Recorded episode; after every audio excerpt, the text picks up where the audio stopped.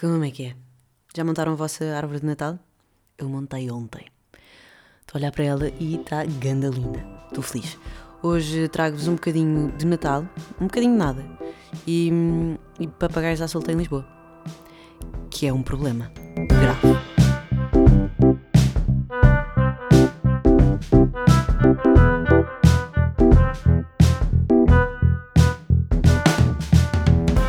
Feliz porque ontem concentrei-me aqui numa mensagem. Vou pôr o, computador em voo. Eu acho que isto é das melhores. hum, concentração. Não incomodar durante uma hora. Obrigada. Acho que é das melhores, das melhores invenções do computador. Ontem fui buscar hum, o meu pinheiro bombeiro. Eu nunca tinha ido buscar uma árvore de Natal sozinha. ah, e eu estava muito, muito feliz. Eu adoro o Natal. Acho que é uma época super estressante para toda a gente, onde as pessoas estão super atarefadas a fazer tudo e mais alguma coisa e esquecem-se dos problemas porque só conseguem pensar nas outras pessoas, porque têm que oferecer um presente àquele e têm que oferecer um presente àquele e têm que jantar, têm de jantar de Natal e. hum, E não sei, eu acho que estamos mais preocupados com os outros do que connosco, porque é uma altura do ano para os outros. E como está toda a gente, obviamente que eu estou a generalizar, mas como está toda a gente preocupada com os outros, acabamos de estar super preocupados todos, todos uns com os outros. Isso é uma, é uma coisa fixe. É bacana. Pensar assim. Não sei, eu gosto do Natal, deixa-me feliz. eh, é, é uma maneira de suportar o frio, eu acho. Eh, ainda por cima, eu gosto de canela, mas não há nada como canela no Natal, na altura do frio. E portanto é uma época em que hum, as coisas são. têm sinos, os sininhos fazem sentido nas músicas, ah, temos árvores dentro de casa, há bolos de mel e de canela, há bolachas, há anúncios que só vêm no Natal, que trazem memória e trazem infância e trazem nostalgia. E é fixe, e, e- e as pessoas juntam-se e bebem vinho e bebem chá. E não sei, eu acho divertido. Mas eu também gosto muito da minha família. Por isso, se calhar estou a falar de um lugar de privilégio. Pá, mas ainda bem que eu falo deste lugar de privilégio. Eu gosto muito da minha família, portanto está tudo bem. E em relação ao Natal, eu este ano fui pela primeira vez sozinha buscar um pinheiro bombeiro. Eu ano passado foi a primeira vez que fui buscar um- o pinheiro bombeiro. Ahm, e hoje e ontem fui sozinha e é super fixe. Para quem não conhece, é, é bom porque são pinheiros que foram cortados da natureza para, por causa dos incêndios, que têm de ser cortados porque tem que haver uma. uma Ai, hoje vou ter. Hoje estou com a cabeça de pessoa que está em pânico porque vou acordar amanhã às quatro e meia da manhã. Porque vou apanhar um avião. Portanto, tenho a cabeça meio em papa. Mas, já me estou a justificar, peço desculpa. Ah, o pinheiro bombeiro são, são, são pinheiros. Eu nem sei se são pinheiros ou se são ramos de pinheiros. Eu não faço ideia, na verdade. Mas, mas são pinheiros que estão na natureza que precisam de ser cortados e são reaproveitados. E depois, para quem não sabe, o dinheiro que nós pagamos ah, pelo ah, pinheiro bombeiro também reverte para os bombeiros de Portugal. E como nós somos um país cheio de incêndios, é bom que os bombeiros tenham dinheiro para sobreviver. Portanto, isso é fixe. Eu fui buscar e é super mágico entrar dentro de um sítio onde há mil pinheiros e nós, podemos, nós pagamos só 25 euros, não é? Depois pode, podemos pagar mais ou menos, mais ou menos nada. Podemos, pagamos sempre 25 euros e depois podemos pagar mais ah, para doar mais dinheiro. Portanto, todos aqueles pinheiros, independentemente do tamanho, custam todos 25 euros. Portanto, é como uma loja de 300. Só que 25 euros é só vende pinheiro. Mas podemos escolher o nosso próprio pinheiro e é super bom. Eu acho, e depois há, há música de Natal, e depois há família, e depois há crianças a escolher. E eu estava tipo, hum, tenho de escolher um bonito, mas que consiga ah, pôr em casa. Não pode ser muito alto, mas também não pode ser muito pequeno. Ah, mas depois também tem de caber no meu carro, que é um smart. E depois como é que eu vou transportar? Será que eu tenho força? E tive força, e coube, e foi maravilhoso. Veio cá, vim cá para casa e depois, entretanto, vieram uns amigos meus hum, lanchar e montar a árvore de Natal comigo. E é fixe. É família. Eu gosto. E por falar em Natal, há uma curiosidade que eu acho uma curiosidade deliciosa sobre a rádio. Hum, provavelmente isto também acontece na televisão, mas na rádio é o, é o que, não sei, é onde eu trabalho.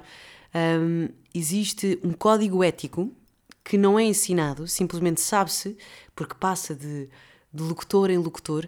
E atenção a quem tiver a ouvir isto com crianças, que eu duvido que esteja, mas nunca se sabe. Uh, vou falar sobre o Pai Natal. Uh, há um código ético na rádio em que não se pode dizer que o Pai Natal não existe. Eu acho isto delicioso, porque há famílias a ouvir rádio no carro, normalmente, não é? Uh, e no, no, um, um, pai não pode estar a ouvir rádio e de repente ter que lidar com uma informação que sai uh, de umas colunas e estragar o sonho de uma, de uma criança. Portanto, na rádio nunca se pode dizer que o Pai Natal não existe. Que existe, mas, mas não pode. E no outro dia recebemos alguém, já não me lembro, no, no, no drive-in, que estava a dizer: pá, eu acreditei que o Pai Natal existia até aos 13. E eu estava tipo: uh, e ainda bem, porque ele existe. E depois a pessoa, ah, foi Inês Gutierrez, que ouviu e foi tipo: sim, claro que existe. Eu estava agora baralhada. Obviamente que existe. E eu acho isto, acho dos pormenores mais deliciosos de sempre. É uma coisa que não nos ensinam, não é? Não, não chega à rádio e dizem-me assim: Olha, Catarina, hum, então é assim, tens que chegar a horas, tens que acertar os jingles, não podes dizer as neiras e não podes dizer que o Pai Natal não existe. Não, é um código ético. Simplesmente sabe-se. E tem de saber, porque não se pode destruir sonhos. E eu acho isto delicioso. Entretanto, eu tinha aqui uma, uma coisa que já tenho, já estou para dizer há variedíssimos episódios. Eu tenho algumas raivinhas de estimação e há duas que caem em expressões portuguesas. E uma delas é a passa redundância. Meio que me irrita quando as pessoas dizem vou subir para cima, passa redundância. É tipo, não, tu disseste uma coisa, tipo, é uma espécie de coito para estares a falar mal. Ou para. Tu simplesmente podes querer dizer, tipo. Há um tempo atrás. Passa redundância. Ou diz há um tempo, ou assumes há um tempo atrás. Só se for um engano, mas normalmente não é um engano, as pessoas querem dizer mesmo aquilo, pá, irrita-me, passa a redundância. E a que mais me irrita, do fundo do coração, é a exceção confirma a regra. Porque não faz sentido. Porque uma regra é uma coisa que se consegue prever, certo? Se há uma exceção, então a regra é comprometida. Mas para não haver este comprometimento de regra, agarra na exceção, no conceito de exceção, para. Ah, não, mas se não houver exceção, então não era uma regra. Não, literalmente, tipo, só existe exceção porque existe uma regra. Mas se numa regra existe uma exceção, então quer dizer que a regra não é assim tão infalível. Estou-me a fazer entender. Isto é uma coisa que vive há alguns anos uh, na minha cabeça e eu fico tipo, se existe uma exceção, então a regra não é, não é assim tão regra. Portanto, não, bora não usar esta frase como regra para desculpar exceções. Eu não sei se eu me faço entender. É que na minha cabeça isto está super claro, mas eu cada vez que a tento explicar nunca consigo explicar de forma correta. Mas pronto, fico aqui com esta, com esta graça. Uh, eu aprendi uma palavra nova hoje. Uh, porque hum, estive a pesquisar uma coisa sobre papagaios, que é ornitologia. E ornitologia, eu até deixei aqui a janela aberta, que eu não fazia ideia o que é que queria dizer, mas ornitologia é o ramo da zoologia que se dedica ao estudo das aves a partir da sua distribuição na superfície do globo. Basicamente é uma espécie de censo, pelo que eu percebi das aves. E porquê é que eu vou falar disto? Porque há uns anos, eu lembro-me que andava no secundário e havia sempre três papagaios, que eu achava que eram papagaios, uh, a voar cada vez que eu tinha aula de educação física. Faziam sempre muito barulho, eu achava muito giro porque achava que havia uma família que tinha perdido três papagaios. Ou que tinham fugido do jardim zoológico. Passado 12 anos, pleno 2022, existe uma comunidade louca de papagaios ao pé do sítio onde eu moro. Eu moro ao pé de Benfica e eu, há um sítio onde eu vou passear a japa, que aquilo às 5 da tarde é uma barulheira que não se aguenta. E eu achava que isto era sabido para toda a gente, mas pelos vistos eu vivo ao pé de um dormitório de papagaios, que afinal não são papagaios. Chamam-se periquitos de colar. Pá, e periquito que se escreve com E, e eu fico sempre tipo, periquito. Porquê que nós dizemos periquito? Periquito. Vamos dizer periquito. Um periquito bocado estranho. Um, eu vivo ao pé de um dormitório de papagaios e eu achava que isto era sabido, mas pelos vistos não. Benfica é uma das zonas que tem mais papagaios em Lisboa. Que não são papagaios, são periquitos de colares, que são um pássaro. Não são periquitos daqueles que nós temos em casa pequeninos. uma vez tive um periquito, uh, que era o verdocas, porque era todo verde. E a minha avó decidiu fazer-lhe uma piscina de. De. como é que se chama? De um tupperware e no dia seguinte o periquito estava afogado. As coisas mais tristes uh, de sempre. E depois também tive uma tartaruga que a minha avó, a minha avó completamente assassina de animais, sem querer. Um, mas sempre preocupada com eles. A minha avó decidiu, eu tinha uma tartaruga também. Eu tinha uma e a minha irmã tinha outra. Uh, e a minha avó achava que elas precisavam de apanhar sol e pôs ao pé da janela. Eu morava na altura num sexto andar. Uh, e um dia cheguei a casa e só vi uma tartaruga porque a outra tinha literalmente saltado da janela. É super triste. Mas pronto. Um, voltando aos periquitos. Existe uma comunidade enorme de periquitos em Portugal e 85% está em Lisboa. E estes periquitos de colar uh, vêm, vieram de África e de Ásia, não são de todo um, oriundos da Península Ibérica e, e tiveram nos últimos 15 anos uma, uma multiplicação completamente absurda que neste momento é uma praga. Uma praga. Nós temos uma praga de periquitos. Há pessoas que têm pragas de baratas, nós temos uma praga de periquitos. Um, e, e, eles vieram cá parar por causa de. Do mercado, às tantas vendia-se. Eu não sei se não é ilegal em Portugal, por acaso eu acho que não é. Uh, vendiam-se em uh, lojas de animais, havia um, muito tráfico, porque são uma espécie de animal exótico, que são, porque vêm da África de Ásia, da Ásia, um, e porque eles conseguiram fugir das gaiolas há 15 ou há 20 anos, do nada multiplicaram-se e são uma espécie invasora em Lisboa. Isto é uma loucura, às 5 da tarde, que é a altura, pelo menos agora no inverno, que os pássaros voltam todos para casa. No sítio onde eu passei a minha cadela, Pá, há uma, é uma chinfrineira que não se aguenta. E depois há um. Há um que eu gosto de pensar que é sempre o mesmo, mas nunca é. Uh, mas cada vez que eu passo com a minha cadela por lá, eles seguem a japa. E eu não, juro que eu não estou a brincar. Eu no outro dia filmei, porque a japa passa e eles estão num ramo. A japa passa e eles vão para o ramo a seguir. Esperam que a japa passe outra vez. E, e, e vão-nos seguindo no nosso passeio. Eu acho divertido. Agora, espero que não seja para atacar. Se calhar um dia eles passam-se e, e, e atacam-nos. Uh, mas eu acho que é só porque acham graça, porque devem ser bichos que gostam de brincar, não faço ideia. Mas são assim verdes, assim, têm para aí, eu diria uns 30 centímetros de, de altura. Totalmente inventado. Inventei o tamanho. Uh, não faço ideia. Mas é assim, pá, não são pardais, são pombos. Pombos verdes, giros e que fazem uma chinfrineira absurda. Um, e porquê é que eles são uma praga, uma, uma praga e porquê é que são uma espécie invasora?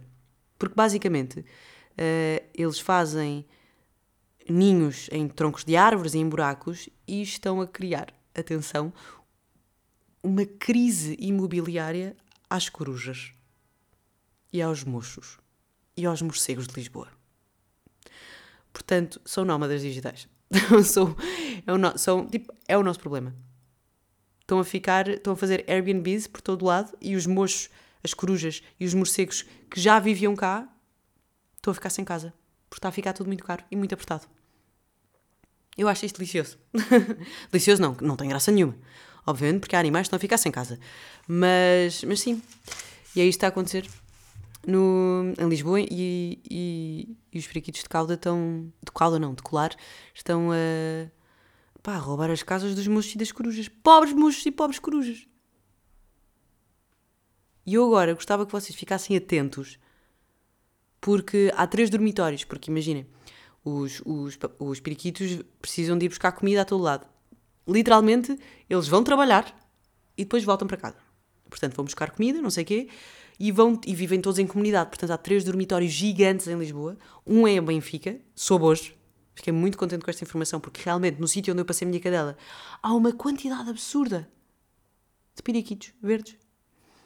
No Arieiro e no Campo Grande. Uh, e o artigo que eu estava a ler diz também, e não sei se é consequente, é uma consequência, não sei se é uma consequência uh, desta praga de, de periquitos, mas o número de pardais está a diminuir. Tan, tan, tan. Portanto, yeah, não sei se gostam de pardais ou não, mas ficam a saber que o número de pardais está a diminuir, os periquitos estão a aumentar cada vez mais. Uh, mas pronto, está a criar uma crise habitacional nos ninhos dos mochos e, e também pode ser uma, uma, ameaça na disputa de alimento. E isto tudo pode depois. Uh, não, não é. Quando se fala de, de, de, espécie invasora e de praga, não, o objetivo não é depois matar esses bichos, é começar a fazer uma espécie de censos para perceber quanto é, quanto é que, quanto é que afinal. Uh, quantos é que existem, qual é que é o seu comportamento fora do seu habitat natural, porque na verdade eles neste momento estão a aumentar muito a população porque não existem os inimigos que existem no seu habitat natural, os répteis e etc., que vão atacar os ninhos dos periquitos, cá não existem, portanto eles conseguem multiplicar-se à vontade. E até nisto, a natureza tem, tem um. Está tudo ligado. Ou seja, para não haver um, uma overpopulation de periquitos, existem os répteis que destroem os ninhos e etc. E portanto vem o humano sempre a estragar tudo e, e tira os periquitos do sítio e depois de repente o periquito, que é um bicho querido, não é? E que nós achamos graça porque é verde e faz barulho, hum, do nada é uma espécie invasora. E agora temos de estar preocupados com os periquitos. E não há pardais. De repente, os pardais estão a desaparecer. Porque provavelmente vai haver também uma crise alimentar. isto é sobre. Isto há, há um drama no aviário. Há um drama na família das aves neste momento. Pronto. Eu queria partilhar isto porque achei graça. E nós vamos já passar agora às coisas boas da semana. Tenho uma reunião daqui a 15 minutos. 12, na verdade. Por isso, hum, queria dizer que para quem, gosta de, para quem gosta de dinossauros, no Ciência Viva, há uma exposição de dinossauros que eu ainda não fui. É uma espécie de Jurassic Park e eu fiquei excitadíssima porque foi uma exposição que eles encomendaram do México. Vieram dinossauros gigantes que alguns pesam 4 toneladas. Portanto, a monstruosidade que vai ali para o, o pavilhão do conhecimento. O que me deixou bastante entusiasmada para lá ir, mas depois é estranho, vou, que vou sozinha, mas eu queria ir tanto. Tenho que arranjar alguém para vir comigo. Porque eu não conheço assim muita gente que gosta de dinossauros. Eu adoro dinossauros. Houve uma altura em que, que eu queria ser eh, paleontóloga por causa do Jurassic Park. Pois, obviamente, as coisas não são tão divertidas como são no, no Jurassic Park, ou assustadoras, e ainda bem que não. Portanto, desisti muito dessa ideia. Uh, o que é que eu vi esta semana? Vi Studs, o filme documentário do Jonah Hill com, com o seu psiquiatra, psicólogo, em que ele basicamente apresenta as ferramentas que utiliza para hum, ajudar a guiar as pessoas nas suas terapias e está super bem feito, está muito hollywoodesco, mas eu acho que nós que nos habituámos a ver filmes de Hollywood, é fácil também ver eh, estes documentários. Eu acho que os documentários tiveram uma grande, grande evolução. No outro dia estava a falar com alguém que, hum, que me estava a dizer que não é assim tão fácil nós vermos documentários. E a verdade é que não é, porque nós gostamos de coisas que consigam prender, porque a vida real, se não for bem produzida, acaba por ser uma seca, porque as coisas tomam tempo e, e, e são lentas. Só que agora a Netflix conseguiu conseguiu romantizar os, os, os documentários ou fazer dos documentários uma coisa de entretenimento puro em que aprendes eh, e eu acho que por isso os, documentários estão a, a, ganhar uma nova dinâmica que acaba por ser muito mais fácil para nós uh, aprendermos enquanto vemos documentários. E isso é muito fixe, e foi o que aconteceu agora com o Jonah Hill, que fez um documentário sobre, um filme sobre o seu psiquiatra, porque ele gosta muito dele e ajudou-o mesmo na sua vida, e acho que está mesmo muito, muito bem feito. Está mesmo bem feito. Eu gostei e está mesmo super interessante. Portanto, eu aconselho, a toda, aconselho toda a gente a ver Stats. Já agora, por falar também em séries de, comentários, de documentários. Séries de comentários? Será que eu estou a inventar palavras hoje? Faz mal. Uh, o João Kopke, que é um surfista que toca violoncelo e surfou uma onda na Torre de Belém, em Lisboa, também faz documentários. É a pessoa mais multifacetada que eu conheço, ou que é uma das, pronto, não vou dizer a mais, mas é um, muito, muito multifacetado e, ele vai atrás se ele quer fazer. Ele é um materializador e isso é fixe. Ele agora criou uma série que se chama Frequency, em que basicamente ele. Uh, enquanto procura ondas no mar para surfar, também vai uh, à procura das músicas tradicionais de cada sítio. Lançou um primeiro episódio com, sobre canto alentejano, em que vai para, para a Costa Vicentina e surfa as suas ondas e etc. E descobre um bocadinho mais sobre a história do canto. E agora saiu um segundo episódio sobre flamenco e está fixe. E aconselho a ver. Porque, pá, é sei lá, é um, é um projeto independente de um gajo que só gosta de fazer aquilo que faz. Isso é sempre bacana porque quando as coisas são, guiadas, são levadas pela paixão, as coisas. Nós, eu, eu pelo menos olho para as coisas com um, um, um olhar diferente, com um gosto maior, porque sinto que a pessoa estava naquele sítio e estava mesmo, mesmo a gostar daquilo que estava a fazer. Isso é bacana. Chama-se Frequency e está disponível no YouTube, portanto vão dar uma vista de olhos. Um, o que é que eu vi mais? Vi Wednesday uma série sobre a filha da, da família Adams e é do Tim Burton. E o Tim Burton tem uma capacidade incrível de nos meter dentro das coisas. E, e tem uma estética que eu amo. Portanto, eu acho que é uma série super adolescente, mas muito fixe. E ela chama-se. Oh, esqueci-me do nome dela. Porque ela está mesmo incrível. Acho que ela foi um ótimo casting para para fazer de Wednesday. Wednesday. Wednesday Adams. Miguel chama. Oh, senhora. Jen Ortega. Acho que ela está ótima. Portanto, vejam. É fantasia. Portanto, quem não gostar de fantasia não vai gostar disto. Mas está fixe. Acho que ficou muito bem conseguido e respeitou todas as cenas que estão à volta da família Adams. Para mim, a família Adams é uma coisa já super antiga, tipo dos anos 70, mas eu acho que não é, porque eu lembro-me que quando andava no, sei lá, no sétimo, oitavo ano, houve uma altura em que toda a gente se mascarava de, de Wednesday Adams. A filha da família Adams. Eu própria mascarei-me uma vez de Wednesday Adams. Uh, portanto, aquilo deve ser dos anos 90, não sei. Mais coisas. Ah, uh, tenho uma página de Instagram que eu comecei a seguir há uns meses porque me intrigou bastante é de um artista, de um artista digital e de inteligência artificial que é o David Lindbergh. A página chama-se David X Tribe. David underscore, under, underscore David underscore X underscore Tribe. Ele é sueco, é um artista digital e, e ele criou esta página num, num momento de frustração e de forma a que ele cria de autolibertação. E basicamente ele está a criar um mundo é, um, é uma, são uma série de retratos digitais uh, hiperrealistas de animais e de seres que vivem em tribos, como na vida real. E ele agarrou nas tribos da vida real uh, de cada um de nós, não é? Não importa não, não são. Podem ser tribos culturais, mas também são tribos sociais, e ele agarrou nos conceitos dessas tribos e transformou-as em seres digitais que vivem em comunidade. Um, e às tantas houve muita gente que o começou a seguir e a querer fazer parte de cada tribo, ou seja, identificava-se com uh, a descrição de, de cada ser que ele ia colocando no Instagram e às tantas isto começou a ser um trabalho de, de partilha. E eu li, estava a ler cada, cada, cada retrato, depois tem um, um pequeno, uma pequena biografia ou um, um, uma pequena descrição de cada tribo. Eu às tantas apanhei uma, já não me lembro bem, mas era de uma mulher árabe uh, que lhe contou uma história qualquer sobre o, o hijab e porque é que ela, o que é que a avó lhe tinha dito para não tirar o hijab. Uh, para assustar, de forma a assustar, em que basicamente, pá, eu não me lembro bem da história, mas ela ficava com cobras no cabelo se ela tirasse o hijab.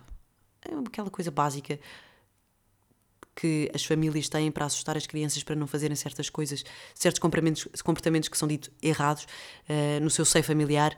Como, por exemplo, o meu pai, lembro-me do meu pai dizer que tinha imenso medo do homem do cabido. Pá, não sei o que é que é o homem do cabido, mas a minha avó assustava com o homem do cabido. Eu acho que, e ainda bem, que os meus pais nunca me assustaram assim.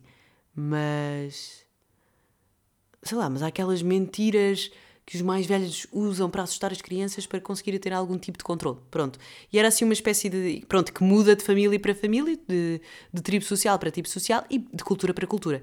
E esta avó disse isto a esta, a esta mulher.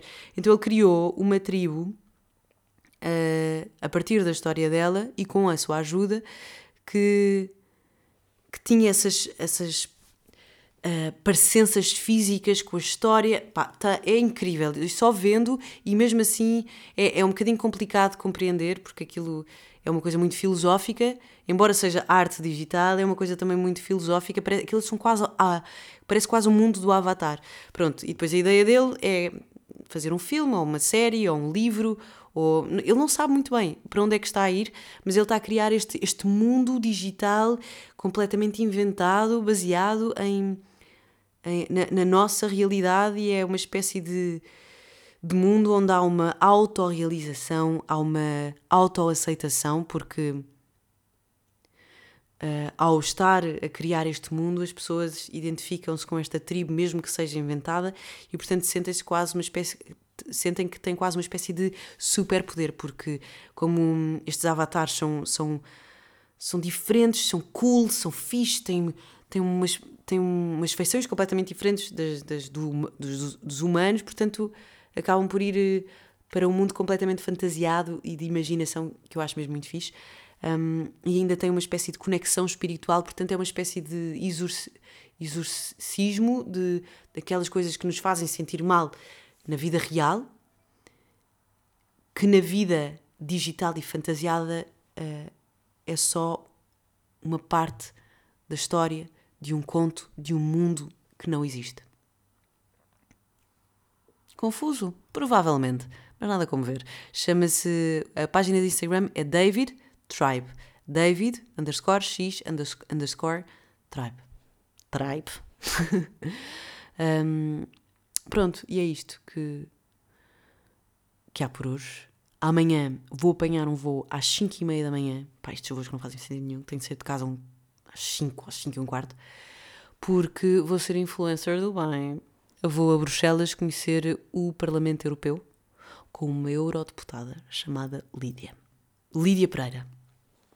E pronto, é muito fixe, porque ponto 1, um, nunca fui a Bruxelas. Ponto 2, não haveria outra maneira de eu conhecer o Parlamento a não ser nesta viagem em que vai mais malta e vai ser fixe, porque, hum, pá, porque é sempre importante eu acho que é, o Parlamento Europeu é um sítio super importante, onde acontece muita coisa, muitas decisões são feitas.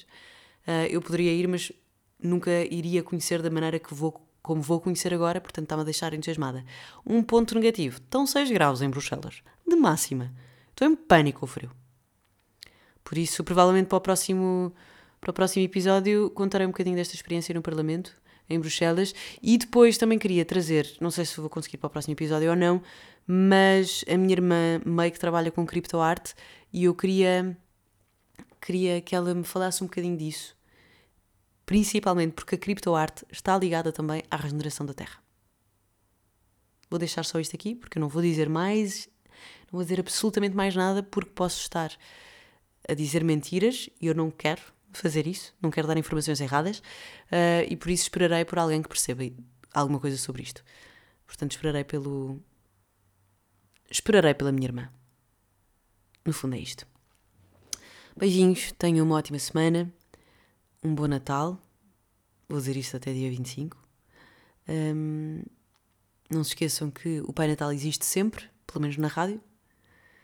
Pinheiro Bombeiro é uma ótima opção para quem quer ter uma árvore natural e que os periquitos de colar estão a criar uma crise habitacional aos mochos. Beijinhos.